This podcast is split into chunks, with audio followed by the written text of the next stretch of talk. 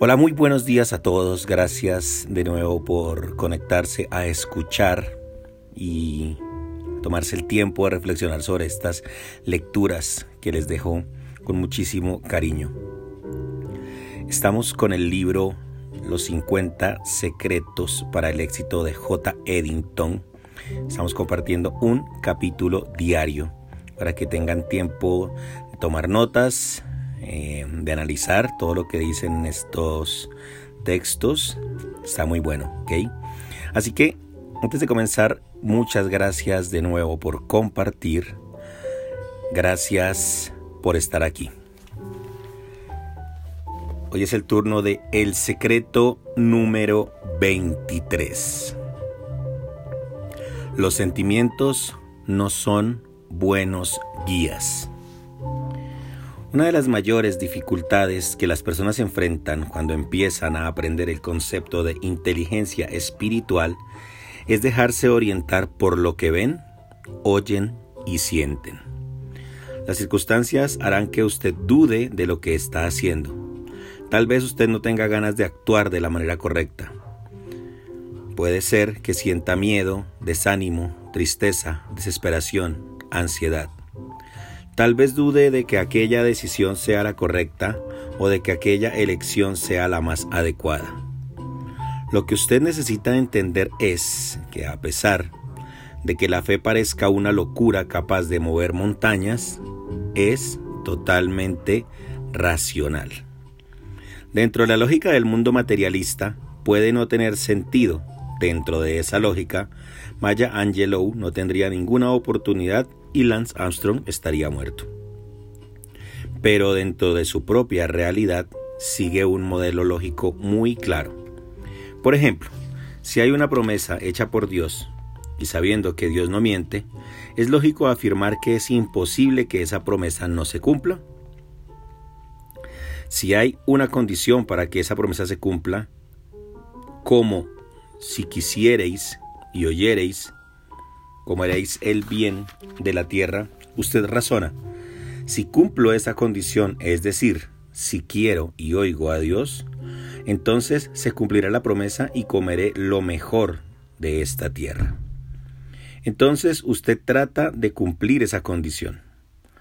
Obviamente usted quiere entonces esa primera parte que es muy fácil de cumplir. Después Busca descubrir cómo oír a Dios, qué espera Él que usted haga, etc.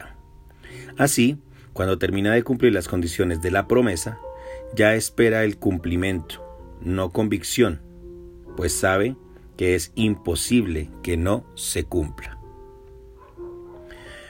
Note que todo este proceso es consciente, involucra su mente y su racionamiento lógico en esa convicción no hay espacio para el miedo, la duda o cualquier otro sentimiento. Cualquier certeza que usted tenga, si se mezcla con las emociones, no va a funcionar. Piense otra vez en el caso del ciclista estadounidense.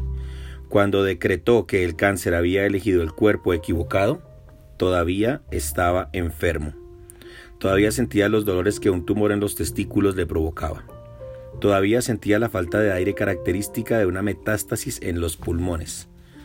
Todavía sentía todos los efectos del cáncer en el cerebro. Todavía no tenía cabello debido a la quimioterapia. Todavía se sentía cansado, con náuseas y sentía dolores por todo el cuerpo debido al tratamiento. Lo que sentía se confrontaba directamente con aquello en lo que creía, y no solo lo que sentía, sino también lo que oía. Los médicos le decían que tenía pocas posibilidades de sobrevivir. Sin duda, también veía miradas de lástima. Sin duda, sentía los efectos de toda esa situación queriendo pasar sobre él como una aplanadora. Pero, ¿qué lo mantuvo firme? Si hubiese cedido a lo que estaba sintiendo, ¿se habría recuperado? Si hubiese creído en las palabras de muerte ¿habría sobrevivido? Si, hubiese, si se hubiese dejado llevar por las miradas de lástima y hubiera sentido lástima de sí mismo, ¿estaría aquí para contar su historia? Absolutamente no. Lo que lo mantuvo firme fue colocar su certeza por encima de todo lo que veía, sentía y oía y seguir adelante.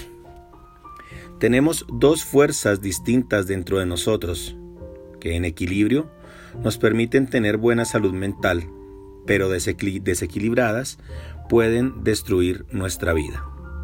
La primera de ellas es la inteligencia, es nuestro espíritu, la capacidad que tenemos de razonar y de tomar actitudes conscientes.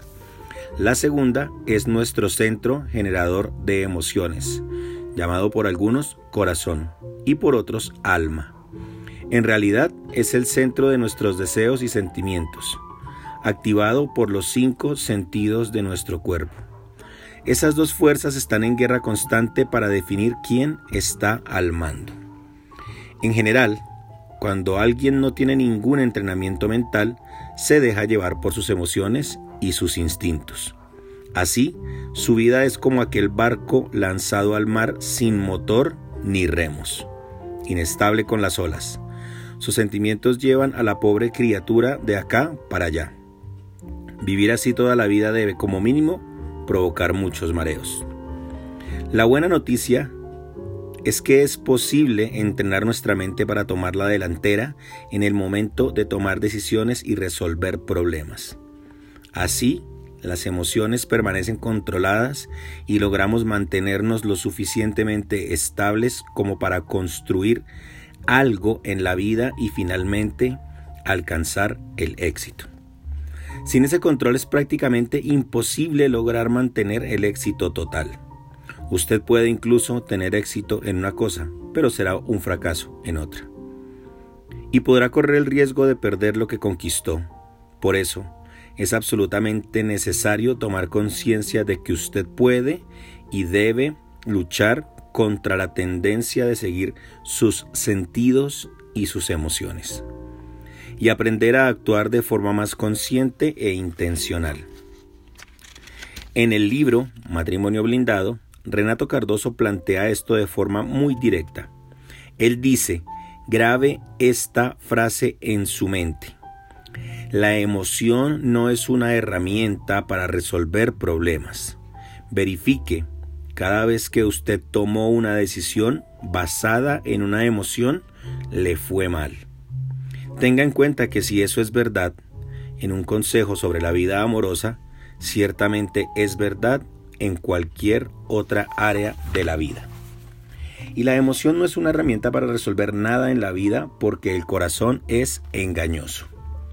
En un mismo día, su corazón puede sentir alegría, tristeza, enojo, compasión, entusiasmo, pena, odio. Usted puede tener ganas de matar a alguien, el deseo de matarse, ganas de huir, ganas de luchar, ganas de vivir, ganas de ayudar a alguien. Viva de acuerdo con sus ganas y sus sentimientos y estará en una eterna montaña rusa que solo le traerá insatisfacción. Aprenda a controlar sus sentimientos poniendo su certeza por encima de sus sensaciones, emociones y deseos. Sé que muchas personas se dejan llevar por las dificultades que enfrentan, pero ese es el momento en el que usted debe aportar una postura firme ser fuerte y no dejar que esa situación lo derribe o lo destruya. Sea fuerte, por peor que sea su situación. El hecho de no haber empezado bien el año, por ejemplo, no significa absolutamente nada. ¿Ya vio, ya vio aquel día que comienza nublado? No quiere decir que va a ser malo. Usted quizás empezó el año muy mal, pero puede terminarlo muy bien. ¿Qué elige esperar? Cuando su certeza es alimentada por la disposición correcta de espíritu y pensamientos, cualquier situación cambia. Usted encara sus problemas, sus monstruos, sus fantasmas. No importa si oyó una mala noticia, si sintió algo, si vio alguna situación negativa. Si usted se mantiene en la certeza, llegará a donde quiera. Usted termina sus luchas con victorias extraordinarias. Muchísimas gracias, nos escuchamos mañana. Fuerte abrazo. Chao, chao.